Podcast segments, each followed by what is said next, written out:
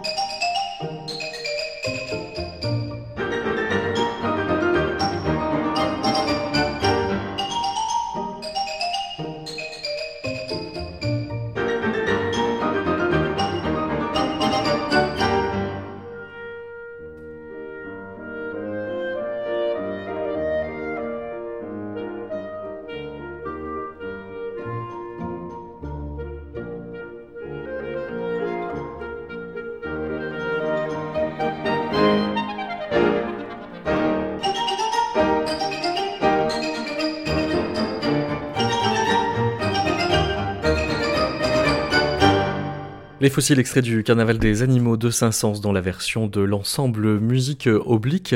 Saint-Saëns qui euh, donc euh, joue là du xylophone pour euh, faire penser à un squelette. Saint-Saëns qui aimait créer de la musique dans des états de semi-sommeil. Il était donc le compositeur tout indiqué pour accueillir l'ostéonirismologue Julien Boutonnier. Bonjour. Bonjour. Comme on ne parle pas ostéonirismologie tous les jours, je me permets de, de supposer que vous ne serez pas vexé que je vous demande d'où vient cette discipline Oui, euh, non, je ne suis pas vexé et je vais tenter d'expliquer ce qu'est l'ostéonirismologie. Donc, euh, il faut entendre ostéonirismologie comme la science des rêves des os.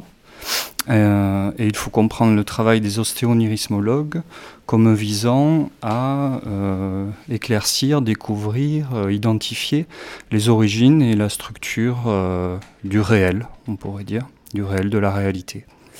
Pourquoi est-ce que la structure du réel s'entend dans ce qu'il y a d'onirique dans les os Eh bien, euh, l'ostéonirismologie postule que euh, les os, les os des vertébrés euh, du, de, de la planète Terre, mais aussi peut-être d'autres planètes, sont doués d'une capacité démiurgique qu'ils exerceraient par le biais de rêves.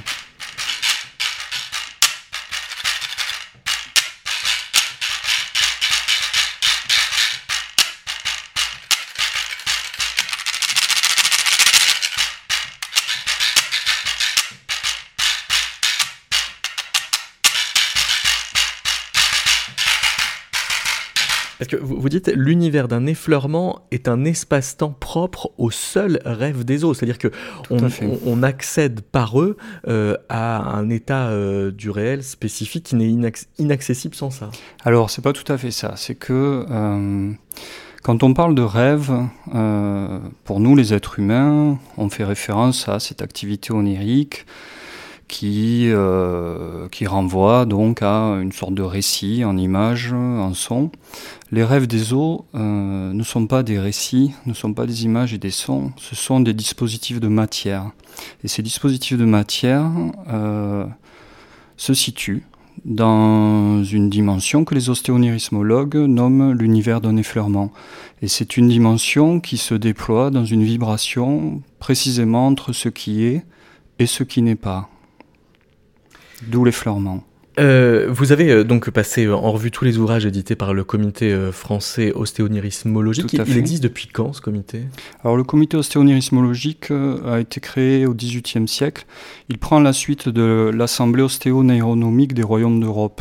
Il a été créé dans le but d'ouvrir cette instance, ou plutôt de l'articuler avec les institutions qui étaient en train d'émerger sur les autres continents, pour euh, avoir un comité ostéoneurismologique qui puisse unifier les pratiques au niveau euh, mondial pourrait dire. C'est-à-dire qu'il s'est internationalisé, euh, enfin c'est une science qui s'est internationalisée au XVIIIe siècle, mais qui euh, est beaucoup plus ancestrale que ça. Oui, tout à fait. Disons qu'on quand dit qu'elle s'internationalise, euh, on, va dire qu'on fait référence à notre monde occidental. Mais l'ostéonirismologie, qui s'appelait avant l'ostéonaironomie, et remonte aux plus lointaines phalanges préhistoriques. Hein. C'est une, c'est une pratique qui, euh, qui est consubstantiel, on pourrait dire, de, de, l'être humain. Hein. C'est quelque chose qui, qui a émergé euh, en même temps qu'a émergé, je pense, la, la conscience, euh, la conscience humaine.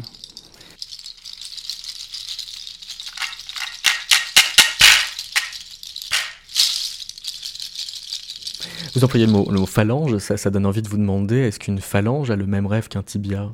Pas du tout, non. Alors, là, on rentre un peu dans le, vif du sujet. Donc, chaque os est doué d'une activité démurgique, c'est-à-dire que chaque os crée un pan du réel qui s'articule aux autres pans du réel. Donc, euh, il est évident que chaque os va être responsable d'un aspect spécifique du réel, sachant que euh, cette activité démurgique va évoluer en fonction aussi de divers paramètres. Alors, d'abord, un os, par exemple le scaphoïde de l'être humain, va avoir une activité onirique différente selon qu'il appartient à un être vivant, selon qu'il appartient à un être mort, selon qu'il appartient même à un être qui n'est pas encore né, et même, ça c'est une découverte du début du XXe siècle hein, par Henri Plagil et les quatre de Chestokova, euh, même il va avoir une activité euh, différente s'il appartient à un être qui n'existera pas. Hmm. Ensuite, euh, ce qu'il faut prendre en compte aussi, c'est l'âge de cet être-là. C'est-à-dire que, par exemple, le scaphoïde d'un être humain qui n'existera pas n'aura pas la même activité si c'est le scaphoïde d'un être humain qui n'existera pas pubère, par exemple adolescent, et le scaphoïde d'un être humain qui n'existera pas en tant qu'adulte. Mais qui existe sous quel mode alors euh, Par exemple, le héros de roman ou euh Alors, euh, c'est une question. Est-ce qu'on connaît par exemple, je sais pas, les, les rêves des os d'Harry Potter? Alors, non, parce que ces os-là n'existent pas. Par contre, ce sont des os qui ont produit le récit de Harry Potter. Hmm. Et ce sont des os, si l'on en croit la classification que les ostéonirismologues ont peu à peu établie, euh, les, récits, tout ce qui est de l'ordre de la communication, du langage, est produit par les os des êtres qui n'existent pas. Donc, tout ce qui est de l'ordre de la littérature et d'un récit a été produit par des os euh, d'êtres qui n'existent pas. Mais les os de Harry Potter, qui est un être qui, lui, euh, n'existe pas, mais pas sur le même régime que les êtres qui n'existent pas, tels que les ostéonirismologues l'entendent. C'est-à-dire que le, Harry Potter est un être de, fiction, alors que les êtres qui n'existent pas, auxquels s'intéressent les, les ostéonirismologues, ne sont pas euh, des êtres de fiction. Ce n'est pas le même régime de négativité, on pourrait hmm. dire. Alors, le, comité euh, ostéonirismologique vous avez confié la rédaction d'une introduction à l'ostéonirismologie euh, publiée en 2019 au dernier Télégramme. Le dernier Télégramme fait paraître euh, en 2022 Les os rêves, dont le sous-titre est tout de suite plus technique puisqu'il s'agit d'une narration ostéonirismologique de type Panini. Alors, qu'est-ce que c'est que ce type Panini Parce qu'il y a trois types de, rêves oui, Il y a le, les rêves Li Shang, les rêves donc Panini, et puis les rêves Listre. Oui, en fait, c'est lié à la, c'est lié à la façon dont le rêve s'arrime dans la zone sensible. Puisqu'il faut comprendre que euh, les rêves, en fait, donc, sont dans cet univers de l'effleurement et ils constituent une sorte de, tissu qu'on appelle le tissu onirique général. Ils sont tous reliés entre eux, c'est énorme, hein. il y a plusieurs euh, milliards de, rêves comme ça dans, euh, cet univers d'un effleurement. Euh, cet univers d'un effleurement, qui est une vibration dans la zone de flottement de laquelle se situe le tissu onirique général, est soumis à différentes rotations. Et il se trouve que de temps à autre, un rêve décroche du tissu onirique général, traverse les méandres euh, indécidables et ça rime dans ce que nous appelons la zone sensible. En fait, la zone sensible, c'est notre monde, précisément. C'est euh, la, la, planète Terre, en tout cas la, surface de la Terre. Mais euh, les rêves, ça rime selon trois registres d'incarnation différents. C'est-à-dire que les rêves de type Panini, ça, ça rime à la fois dans l'espace et dans le temps de, notre, euh, de, la zone sensible de notre monde. Les rêves Shang ne s'arriment que euh, dans euh, l'espace, c'est-à-dire qu'ils restent tributaires du temps de l'univers d'un effleurement. Et les rêves listres, eux, qui sont les rêves les plus abstraits et les plus complexes à étudier, ne s'arriment que dans le temps de la zone sensible. Ils restent arrimés dans l'espace de l'univers d'un effleurement. Donc ils ne sont pas détendus, ces rêves-là. Ouais. Voilà, c'est un peu euh, difficile à comprendre parce que le temps et l'espace ne marchent pas tout à fait ensemble euh, pour les rêves.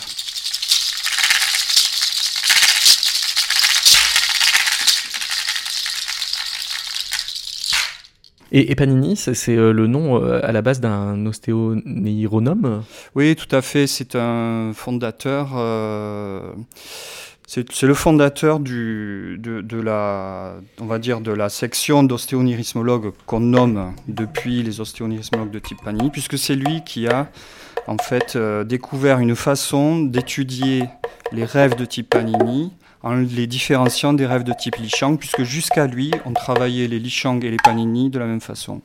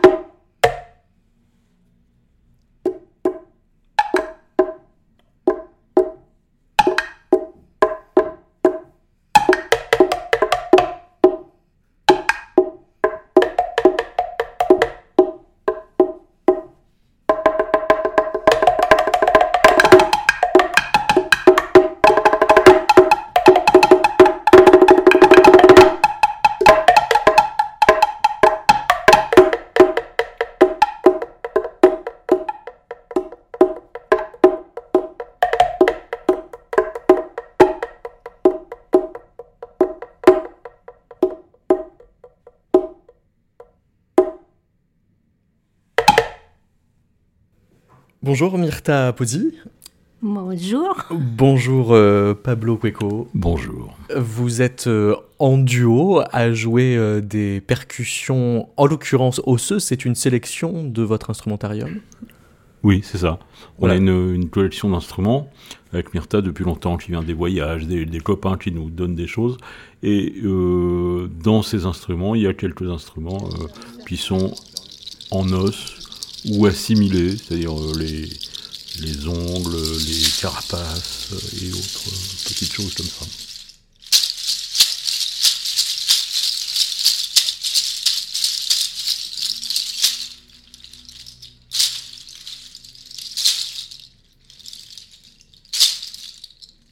Les, les, ongles, en l'occurrence, vous faites référence aux sabots des, des moutons? Sabots de moutons, oui.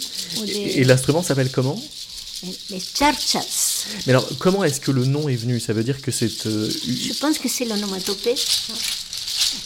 Ah, d'accord. Ça vient d'où? Ça, c'est la région des Andes. Bolivie, Pérou, On le trouve aussi en Équateur, mais, principalement en Bolivie et au Pérou. Mais est-ce que vous savez depuis quand est-ce que euh, au Pérou, en Bolivie, on, isole comme ça euh, euh, les, sabots des moutons pour en faire des sortes de colliers qui sont en fait des instruments de musique? Je pense que l'origine est vraiment dès dès qu'ils ont commencé à faire de la musique, ça existait en tant qu'instrument parce que il suffit de, de ramasser les, les sabots au début, c'était lama ou alpaca, les animaux qu'il y avait euh, avant l'arrivée des Espagnols. Et puis euh, après, ça s'écoule. On fait des petits trous et on, et couche chacune. Euh, chaque, on dit une parce que c'est pezuña en espagnol.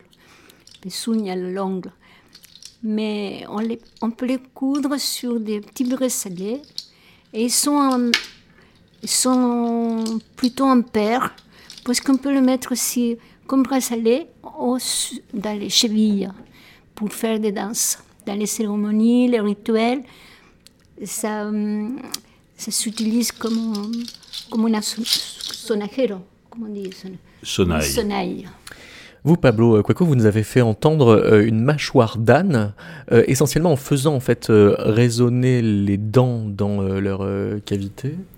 Oui, c'est ça. En fait, c'est c'est le mandibule inférieur d'un âne. On garde que le mandibule inférieur. Oui, c'est clairement le mandibule inférieur. Pour expliquer à la radio, c'est pas toujours facile.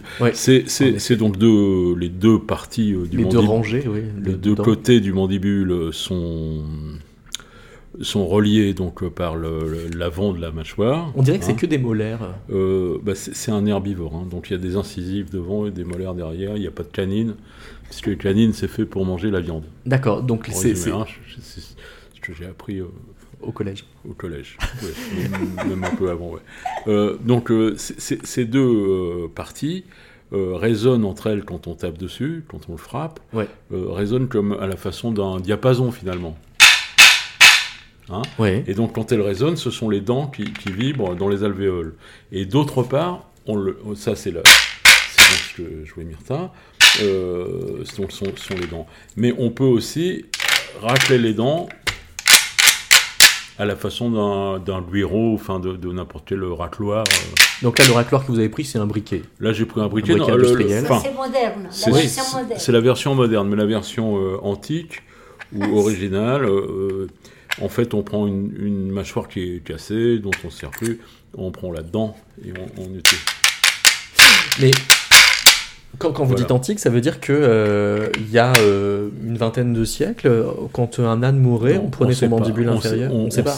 On ne sait pas l'origine parce que ce genre de ce genre ce genre de trucs euh, sont pas étudiés depuis très longtemps. Hein. C'est donc il n'y a pas il n'y a pas beaucoup de, récits, de, de, choses comme ça, très précis sur la musique avant le 19e. Hein. Mais peut-être que les ostéoneuronomes euh, avaient quand même quelques données sur euh, ces pratiques instrumentales Alors, il pourrait avoir des données sur ces pratiques instrumentales, mais euh, en fait, il ne s'intéresserait pas tant à, la mandibule qu'aux os qui vont créer cette mandibule et aux os qui vont être responsables des gestes que le musicien euh, effectue pour euh, s'en servir. Euh, Par contre, il pourrait aussi s'intéresser à cet os-là pour savoir de, quel registre de réel il est responsable, mais auquel cas il se détournerait de ce dont on parle. C'est-à-dire qu'il est, tout à fait probable, et même certain, que cet os-là, en tant qu'os d'un être mort, est responsable d'une haie, c'est ce qu'on dit chez les ostéonirismologues, c'est-à-dire d'une surface, d'une coquille, d'une fourrure, d'une peau, de quelque chose comme ça. Mais euh, quand euh, on, voit ce qu'on ne peut pas à la radio, mais euh, nous, on peut le voir, Julien Boutonnier, quand on voit Myrta et, Pablo actionner ces, instruments, ils donnent par exemple à la mandibule inférieure de l'âne une circulation dans l'espace qui n'a peut-être pas existé de, la vie de l'âne. donc est-ce que ça veut dire qu'on assiste à une listration d'un rêve qui était initialement, par exemple, Panini? Ou au contraire une lichanguisation Parce qu'en en fait, ça devient un rêve spatial alors que c'était au départ peut-être seulement un rêve temporaire. Alors attention, il ne faut pas confondre le rêve, qui est le moyen de l'os pour créer le réel, et le réel. Ah oui. Alors c'est vrai que c'est un peu complexe, j'entends, mais le rêve est, on pourrait dire, l'établi, euh, l'atelier que l'os utilise pour créer par ailleurs le réel. Mais n'oubliez pas que le, ce rêve-là est un dispositif de matière qui a lieu dans l'univers d'un effleurement. Pablo Cueco.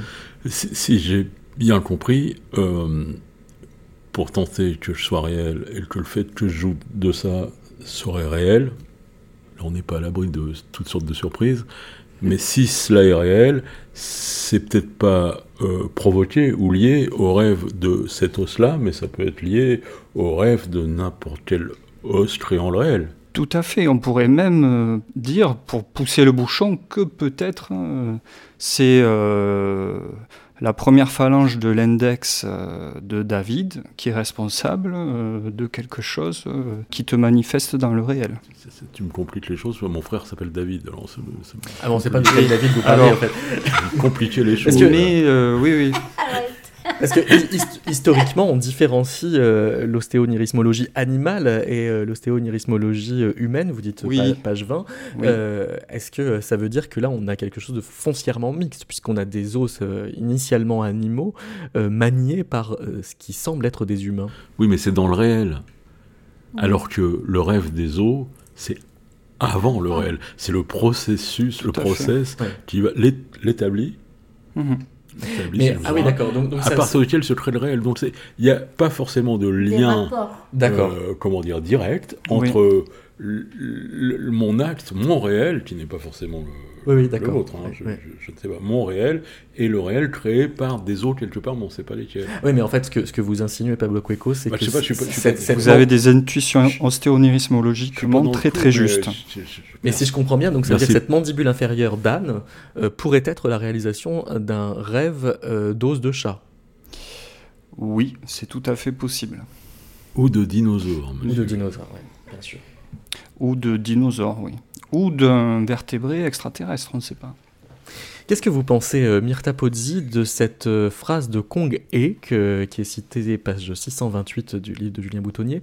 Ce qui, dans l'étude du rêve os, ne peut être assoupli par la fuite, doit l'être par la sympathie. La question, je n'ai pas compris bien. Euh... Tu m'as traduit la question. C'était une question qui t'était posée à toi. Hein, oui, mais c'est pas grave. Ce qui, dans l'étude du rêve os, ne peut être assoupli par la fuite, doit l'être par la sympathie. Euh, en gros, si t'es avec des gens pas sympas, tu prends l'apéro. Non, non, non, mais. Faute de pouvoir s'en aller. Tu me, tu me dis la phrase que j'ai pas compris. Mais c'est ça? Non, non, tu me si, tu ne peux pas assouplir euh, le réel, enfin, ou si tu peux assouplir la situation quoi, par la fuite, assouplir, ça la rend plus souple. Plus souple. Eh bien, tu dois, euh, euh, tu dois l'assouplir par la sympathie. La sympathie, c'est dans la, la, ensemble. si tu peux pas, tu sans, sans, partir. Tu, sans partir, tu dois pas. la fuite, c'est sans partir, voilà. Sympathie. Bon, on n'est pas les, premiers à chercher un sens euh, à, cette phrase. Il y avait un, commentateur. oui, oui, oui, je veux bien répondre. Je veux bien qu'on analyse la phrase. c'est bon, c'est fait là. pas plus loin. Ah, ah, si, Toshikazu euh, Tadashika, vous, vous, le citez euh, également, Julien Boutoni a, commenté cette phrase euh, en 1923 dans son traité ostéonéironomique des contradictions. Et il dit comme ça, quand le terme objet apporte avec lui la rumeur invasive ou le doute fascinant, il n'est d'autre voie que d'en épouser le fait pour assurer la réussite de l'étude. Ce qui est une façon de comprendre la phrase de Kong E. Tout à fait, oui, oui.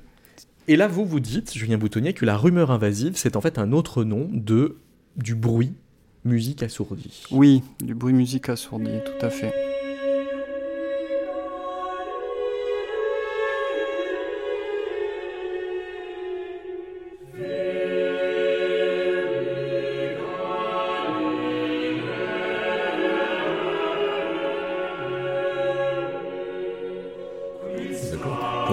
Assouplir la situation, le réel, le, truc, ben... Moi je dis si c'est hostile, mais tu dis que c'est pas hostile. En fait, ça, ça veut dire quand tu rencontres une difficulté ou une situation à la... qui, qui, qui une opposition, oui. il dit qu'il vaut mieux fuir, pas perdre son temps. Mais si la fuite est impossible, il faut épouser cette situation et faire preuve d'une forme d'enthousiasme pour cette situation, même si c'est une opposition, pour essayer de la transformer. Je trouve que c'est une idée très positive. pas si mal traduit en fait. C'est une idée très positive de... Oui, c'est un stoïcisme de repli en fait. Oui, de, de second, de, de, second, euh, en second terme, dans un second terme. C'est une belle façon de surmonter des contradictions. Et oui. Bon, je pense que c'est aussi euh, lié à la, au style de la pensée un peu asiatique, hein, le concret. Au passage, on a entendu un motet euh, de Giovanni euh, Palestrina. Quel rapport a-t-il avec Giacomo Palestrina, dont vous parlez beaucoup, Julien Boutonnier, dans Les os rêves? Oui, Giacomo Palestrina est un ostéonirismologue, un jeune ostéonirismologue dont, dont nous suivons la, la première étude. Euh, il n'y a pas de rapport avec le fameux compositeur, si ce n'est qu'ils ont le même nom.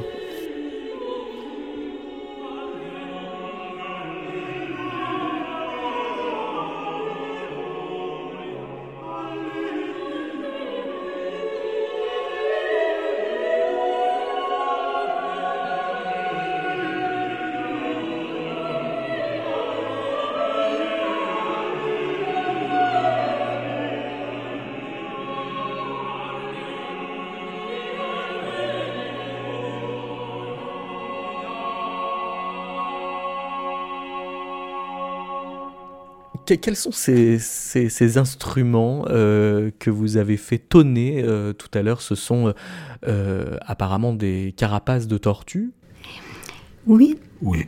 C'est des carapaces de tortues qui sont de différentes tailles. On peut supposer, on est en droit de supposer que des choses qu'on trouve dans la nature, même si c'est pas hyper fréquent, mais des choses qu'on trouve dans la nature qui sonnent euh, on va dire, naturellement, ce qu'on appelle euh, généralement des idiophones d'ailleurs, euh, ont été utilisés bah, dès qu'on les a trouvés. Donc c'est difficile à dater puisque les tortues existent avant les humains, paraît-il, je, crois en tout cas, c'est dans ce sens-là. Donc voilà, on peut supposer que un, néandertal même, voire un australopithèque, et puis euh, croiser un truc, euh, une carapace de tortue, taper dessus et dire oh bah, ça sonne d'enfer ce truc-là. Et, et, jouer dessus, s'amuser avec. Euh, mais peut-être pas. peut-être que ça apparaît comme instrument, comme c'est le cas aujourd'hui. Hein. Il, y a quelques orchestres à Belize. À Belize, on l'utilise comme, comme clavier comme un xylophone, mais euh, à la ah, il, les, classe par auteur et ils font une musique à hauteur euh, avec. Comme des tabliers. Ils sont unis par des cordes, quoi. Et ils les jouent sur, sur leur.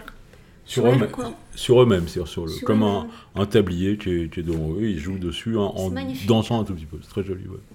Et on appelle ça des calabasses, c'est ça? Non, pas du tout. On ah, appelle ça des carapaces de tortue. Carapaces. Et en tant que. Ah oui, oui, oui. Mais en tant qu'instrument, ça n'a pas de nom ça n'a pas spécialement de nom, euh, parce qu'il n'y a pas de... Il n'y a aucune élaboration, donc euh, si on veut des, des galets, par exemple, qu'on va trouver qui sonnent bien, ben on appelle ça des galets, on n'appelle pas ça des... Je sais pas. Il n'y a pas de nom. Hmm. Euh, en plus, il n'y a pas vraiment un... comment dire Un répertoire qui sait... Qui sait enfin, l'instrument, c'est pas exporté, c'est pas très pratiqué, en fait. Hmm. Comme la, la, la, c'est très lié euh, au Pérou, euh, mm. c'est très lié. Enfin, bon, c'est des instruments assez, assez locaux. C'est locaux, oui. Ce qui intéresse, oui. Connu en Amérique latine, euh, aussi, presque tous ces instruments, ils sont connus en Amérique latine. Mais plus la quijada et la charchas que les carapaces de tortue. Parce que les carapaces de tortue, ça a beaucoup attiré parce qu'ils sont travaillés les écailles, ils ont fait la maroquinerie avec. Donc, il a eu un trait commercial assez important à cause de ça. Mais comme instrument de musique, en fait, il est extraordinaire parce qu'il a, il a une caisse de résonance. En plus, on a deux sons dans chacune. Tu peux sonner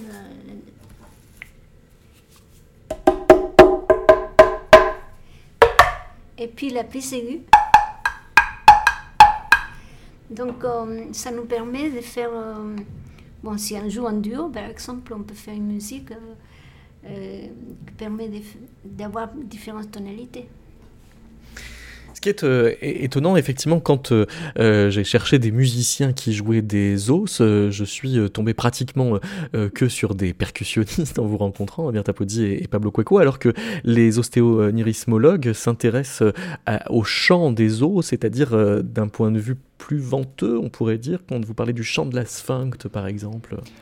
Alors, la sphincte, c'est c'est pas un os.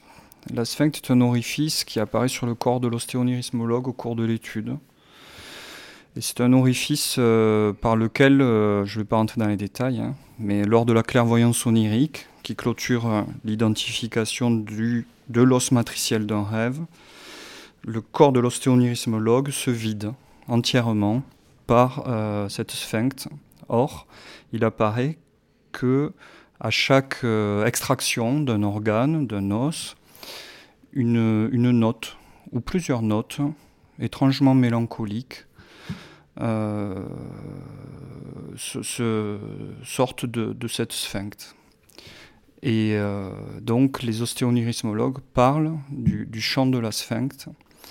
Et, euh, Mais qui ressemble à quoi? Ce sont des notes plutôt aiguës sur un mode mineur et qui, qui, évoquent, qui évoquent des choses plutôt tristes plutôt mélancolique. Et il y a euh, des Capsarius qui se sont servis, euh, qui se sont servis de ces motifs pour les reprendre dans des, compositions d'ailleurs. Il y a un centre d'études et de conservation euh, des rêves à la ville d'Osh. Oui, alors Osh, c'est une ville du, du Kyrgyzstan, oui. oui, oui. Mais vous, il semblerait qu'il y en ait aussi un, un à Niort. Oui, puisque en fait il y a un centre euh, d'études de conservation des rêves dans chaque euh, sanjak. Un sanjak étant, euh, un on pourrait dire, un département ostéonirismologique, un découpage du territoire, quoi. Voilà. Et alors au centre d'Osh, il y a l'école des Akmaktar, qui est le mot kirghiz pour désigner les idiots. Oui, les idiots. Les idiots sont des, des personnes qui aident les ostéonirismologues dans, quand ils étudient le rêve de type Panini, hein, puisque là on est dans le dans l'exercice de l'ostéonirismologie de type Panini. Donc, euh, des individus qui ont été euh, maltraités à leur naissance, de sorte à subir des séquelles neurologiques qui vont les protéger de certains effets néfastes liés au côtoiement des rêves et qui vont euh, pouvoir euh, effectuer un certain nombre de tâches pour euh, l'ostéonirismologue. Voilà, les akmaktar. C'est le nom en effet des, idiots en, russe. Ce sont des, êtres qui sont désignés assez mystérieusement par ce qu'on appelle la confirmation destinale, qui est un ensemble de ressentis que euh, la future mère euh, ressent euh, au moment de la conception, dans son bas-ventre. C'est un phénomène assez étrange. Est-ce que le, ce, contact avec l'ostéonirismologie vous donne des, espoirs musicaux?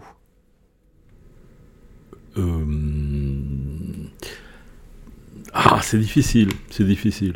Mais faut, faut dire que je m'intéresse plus maintenant à la littérature sous toutes ses formes.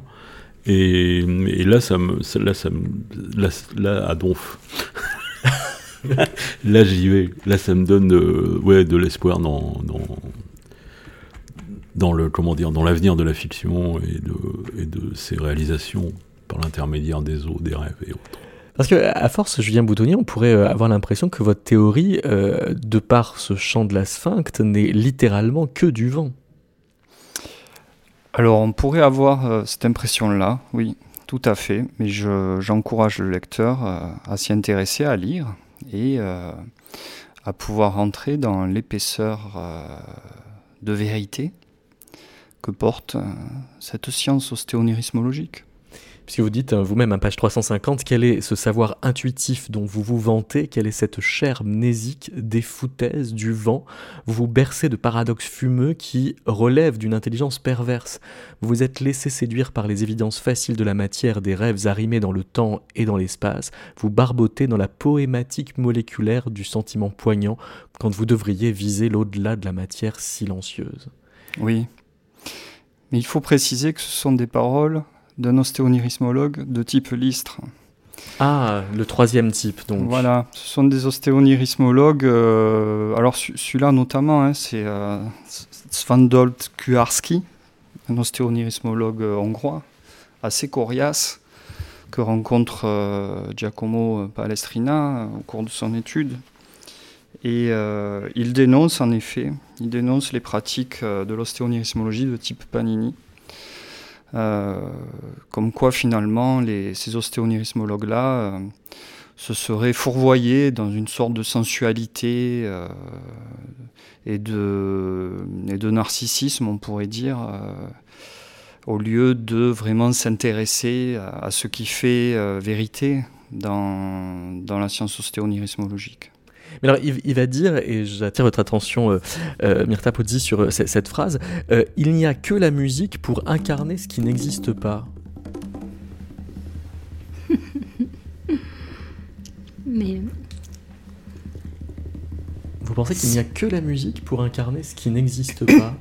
C'est une façon de donner, de donner corps au son. Les sons comme peut pas parler de son comme on parle de la matière, euh, des objets. Euh.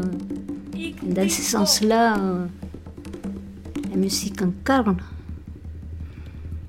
par, par, la production du son.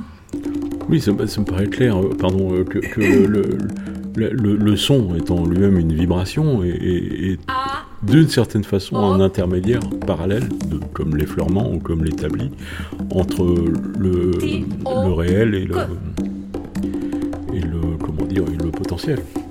mais tous les rêves sont en fait liés à l'effleurement. Hein. Ils sont tous situés dans l'univers d'un effleurement, oui, dans cette vibration entre ce qui est et ce qui n'est pas.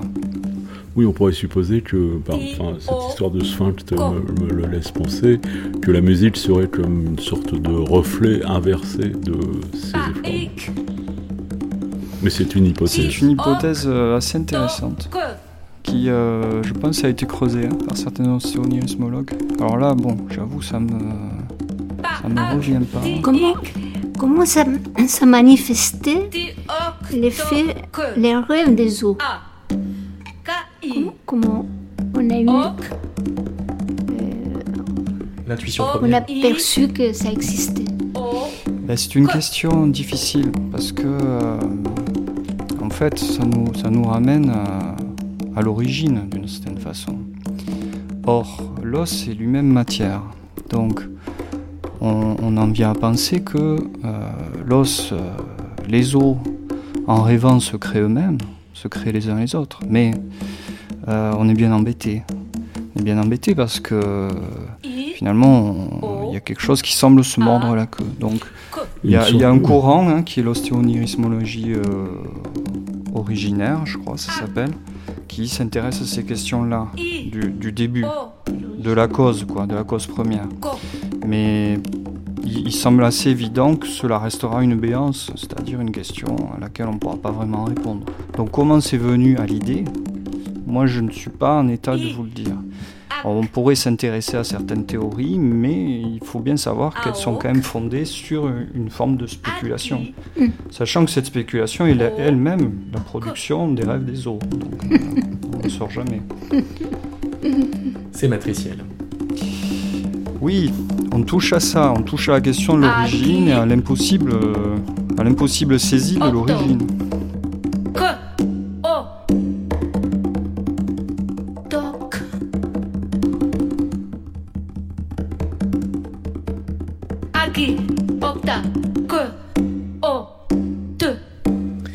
Se demande cependant si euh, l'ostéonirismologie est pas une norismologie comme les autres, au point que je voudrais euh, vous faire entendre les propos de Jacqueline Carroy, qui est une historienne des rêves qui était euh, venue dans Métaclassique dans un numéro dédié à la question du, rêve et, de la musique, et je l'avais interpellée sur ces mathématiciens qui sont surtout à la fin du 19e siècle, qui trouvent dans leurs rêves quelques intuitions mathématiques.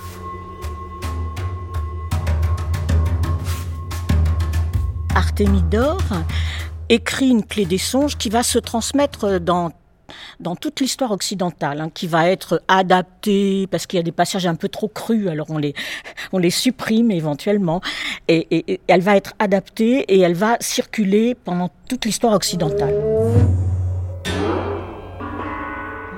Les mathématiciens qui ont des intuitions créatrices en plein rêve, ça arrive euh, quand dans l'histoire? Alors, bah, il y a une enquête au 19e siècle qui est faite là-dessus. Euh, et qui, euh, enfin, les réponses sont ambiguës parce que les mathématiciens répondent souvent en disant je fais pas une découverte en rêve, mais je me vois plutôt au tableau en train d'écrire des, équations, par exemple. Hein. Et euh, les rêves où j'ai fait une découverte, c'est des rêves de jeunesse, des sortes de rêves un peu initiatiques, on pourrait dire maintenant.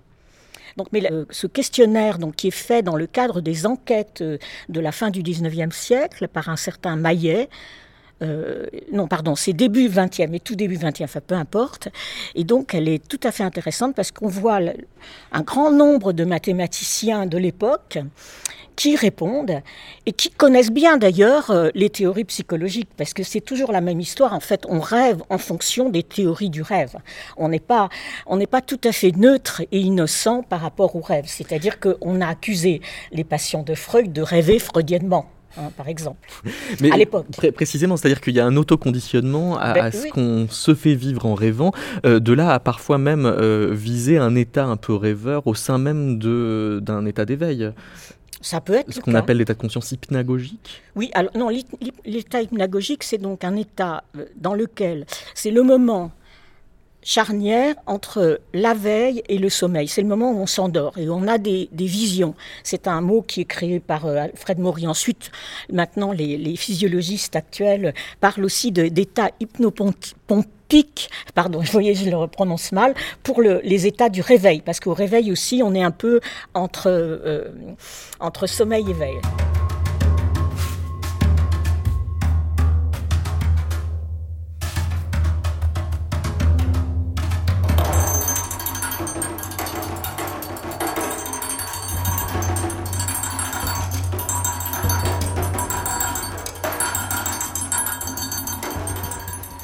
Jacqueline euh, Carrois dans le numéro 53 de, de Métaclassique, qu'est-ce que vous en pensez, euh, Julien Boutonnier Cette idée qu'on rêve en fonction des théories du rêve, euh, ça fait que ça boucle la boucle en effet, mais est-ce que ça prouve que ça démarre par du rêve?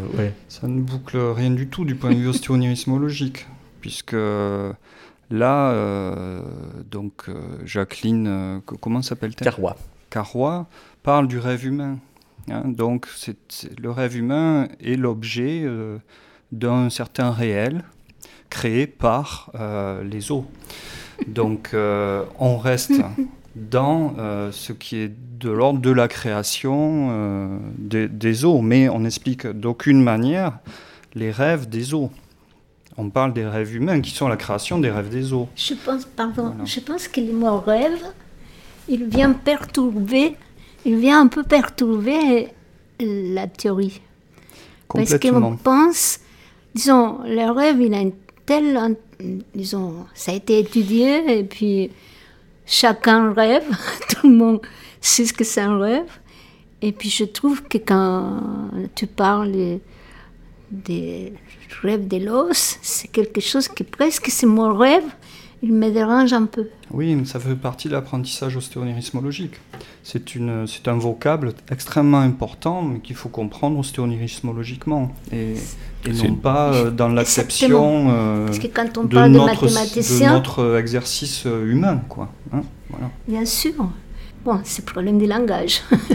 il y a des, il a des termes qui s'utilisent, qui sont en contenu, et que si tu veux donner quelque, un autre, il faut vraiment Oui, mais moi après, je ne sais pas pourquoi euh, les zoos ont décidé, hein, les zoos des êtres qui ne naîtront pas, ont décidé que ce serait le même terme pour l'activité onirique humaine et pour l'activité euh, onirique ostéologique.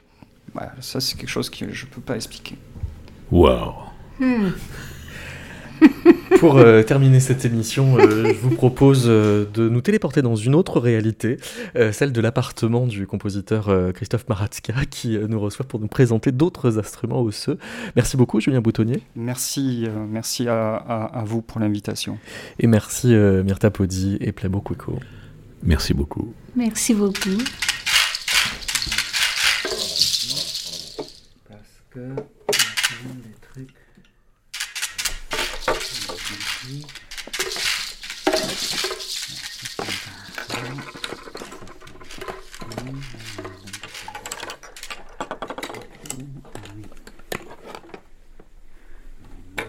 Donc là, ce qu'on peut dire, c'est que euh, vous les placez euh, de façon anatomique. Bon. Euh, non, pour l'instant, j'en ai sorti ceux sur lesquels on peut un petit peu montrer leur, différence, parce qu'on ne les joue pas du tout de la même manière. Quoique, ils peuvent se ressembler, mais la, façon d'émettre les sons diffère beaucoup. La variété de, de, ces sons et la variété des possibilités, comment comment faire résonner un os. Par exemple, cette flûte-là que je tiens dans ma main, qui est dans l'origine, qu'on l'appelle la flûte de la grotte de Divie Babe, qui est en Slovénie, qui, est en fait un fragment de, flûte qui était interprété comme instrument avant, une flûte en os d'ours, et dont on a un fragment, mais euh, il y a plein de chercheurs qui sont convaincus qu'il s'agit d'un instrument de musique. Ce que je tiens dans ma main, c'est une un instrument, une, sorte de reproduction mais complétée, euh, qui serait donc le premier instrument de l'humanité. On est à à peu près moins 50 000. Donc c'est au moment où euh, l'homme néandertal disparaît, euh, voilà, et il est côtoyé par l'homo sapiens pour ça qu'on appelle cette flûte encore la flûte néandertalienne. Mais c'est une, euh, voilà, comme je, souligne, qu'il s'agit d'une réplique mais complétée. Donc il est imaginé, la, suite de, l'instrument imaginé. Le début, c'est un fragment, on a trouvé le, début de, de, en fait, la première partie de l'instrument avec un trou et le deuxième trou était à moitié. Voilà. Et il n'y a pas du tout l'embouchure, ce qui est, euh, c'est un os qui est creux, donc euh, bref, des deux côtés. Et on produit le son d'une façon assez difficile à, faire. Ce qui est intéressant, il faut rappeler, c'est que chaque instrument, comme il a une, embouchure différente, il faut que la bouche, celui qui joue, donc là c'est moi, euh, s'adapte. Donc des fois, on ne peut pas jouer d'un seul coup en fait. Il faut, trouver la manière. C'est comme de passer euh, du basson à une trompette, vous voyez, c'est pas du tout pareil. il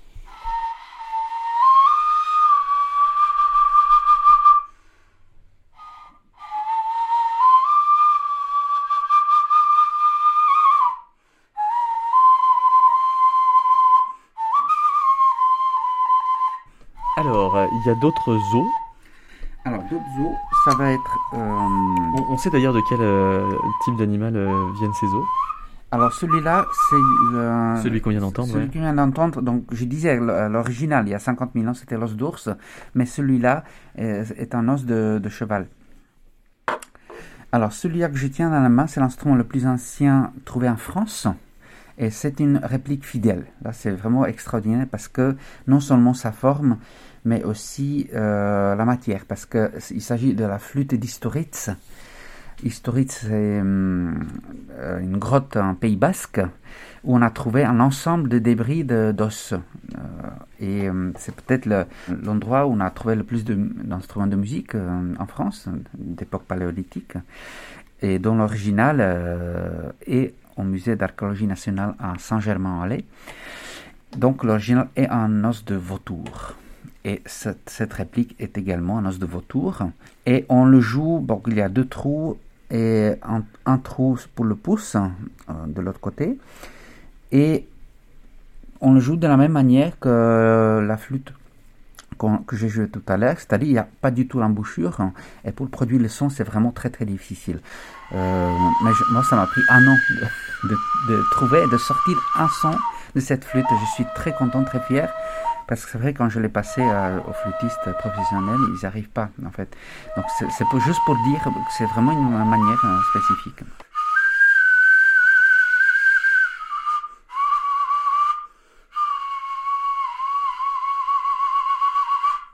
Et alors cette façon de souffler, c'est parce qu'elle sonne que ça atteste que c'était la bonne?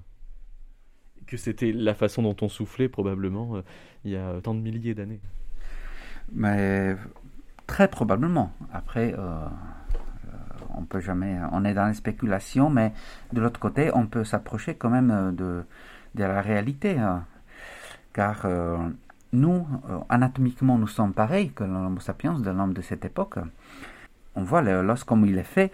Il faut, comprendre, quand on taille un os à cette époque-là, mais ça prend, longtemps de faire un trou dans un os régulier. Et c'est fait d'une manière intentionnée. On, on sait ce qu'on fait, c'est pas du hasard. Donc, ça veut dire que ça montre une connaissance des personnes qui se sont mis à, fabriquer les instruments. Ils savaient ce qu'ils faisaient. Et très probablement, on s'entraînait sur des matériaux euh, périssables, comme le roseau. Donc, euh, ça montre qu'il y avait une connaissance. Et d'ailleurs, quand on regarde euh, la qualité artistique des, peintures paléolithiques, des, gravures, des dessins, qui sont d'un raffinement exceptionnel. Donc on peut s'imaginer que la musique aussi pourrait être raffinée et exceptionnelle. Alors là, je, tiens à ma main un petit os de, la dinde, mais il y a plus, il y a déjà une petite embouchure, c'est-à-dire on n'a qu'à souffler dans le trou et ça sonne tout seul. On n'a pas besoin d'apprendre d'une manière particulière, mais il n'y a pas de trou pour faire des notes.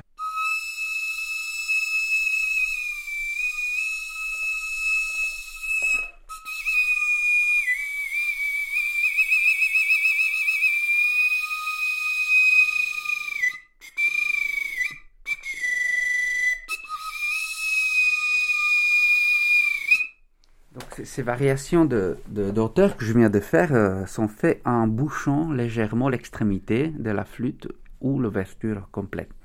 Mais j'avais l'impression que l'instrument appelait des jeux de gorge, de quasi roucoulement, que n'appelaient pas forcément les deux autres. Alors ça, c'est avec ma langue que je faisais ça, c'est comme ça, et du coup, ça, ça produit ce vrombissement euh, de la note. Mais c'est des techniques après de la bouche qui, sont, qui, sont, qui pourraient aussi être euh, développées. Alors maintenant, je prends une flûte. On avance hein, dans la sophistication de la chose. Donc maintenant, ce serait une flûte euh, os. Euh, alors celui-là, je ne sais pas, ça va être. je ne sais pas de quel animal c'est. On a l'embouchure, comme tout à l'heure. Donc déjà, euh, comme, on peut imaginer la flûte à bec, vous, voyez l'embouchure de la flûte à bec. Et en plus, elle est percée, il y a trois trous. Donc non seulement que ça va être facile à jouer, on n'a qu'à souffler dans la flûte et ça joue. Et en plus, on va pouvoir euh, modifier des notes grâce euh, aux, trois petits trous qu'on bouche ou qu'on ouvre avec les doigts. Donc ça veut dire qu'il y a une gamme tritonique? Il y a déjà une notion de gamme, exactement.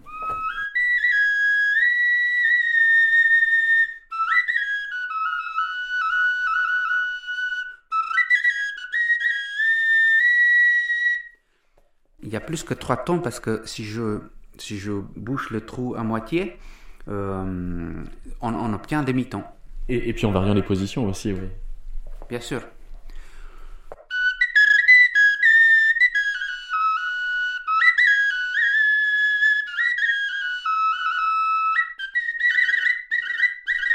Le son paraît euh, beaucoup plus rond que la précédente. Ça tient euh, au polissage de l'os ou non, ça tient à l'embouchure, effectivement.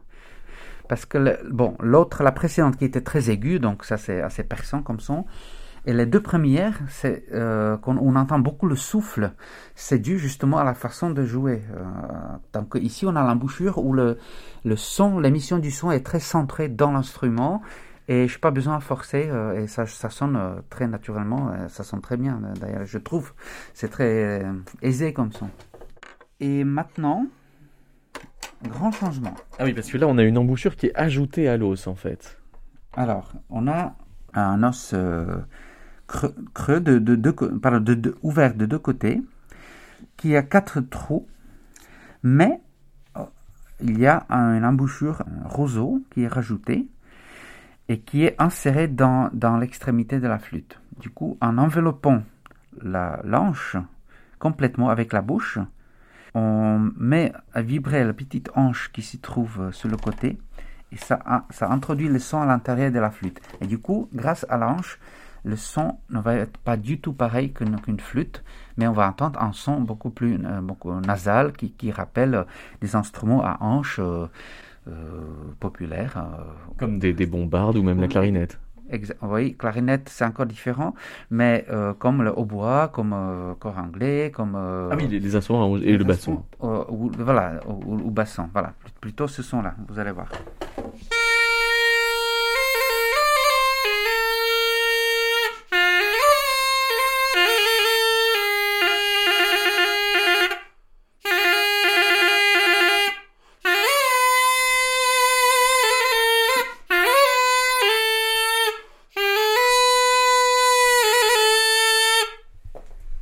C'est dire si tout est dans l'embouchure alors.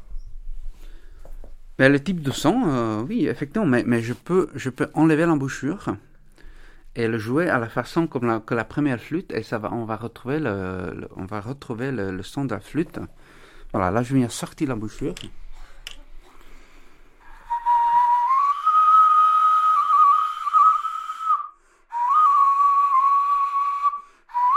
Vous voyez, c'est le même instrument. Et au niveau sonore, on a, l'impression que ce sont deux instruments complètement différents. Alors tout ça pour dire, c'est très intéressant et important quand on trouve un instrument préhistorique ou un instrument du passé aujourd'hui, il pourrait très bien y avoir une possibilité d'insérer à, l'extrémité une embouchure, euh, comme je viens de montrer, et du coup l'instrument serait complètement différent. Peut-être ce qu'on a trouvé, c'est uniquement euh, le corpus, mais il nous manque le, bout important. Pourquoi vous appelez ça des, des trans-instruments? Bravo pour la question. C'est super parce que, alors, je n'ai pas parlé encore euh, de corps de chamois, mais par exemple, les corps de chamois que j'ai ici, j'en ai plein, euh, ce sont des instruments modernes qu'on utilise aujourd'hui, qu'on utilisait au Moyen-Âge aussi, mais à l'époque préhistorique aussi. Donc, il y a quelque chose qui traverse des millénaires, des principes qui ne changent pas. Et c'est pour ça qu'il y a trans-instruments, c'est pour désigner justement cette transition et cette transformation au, cours des temps.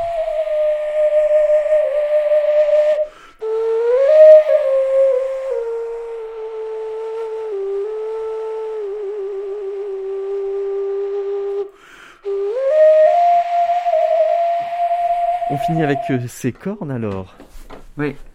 Alors, il s'agit des, cordes de chamois c'est des cordes.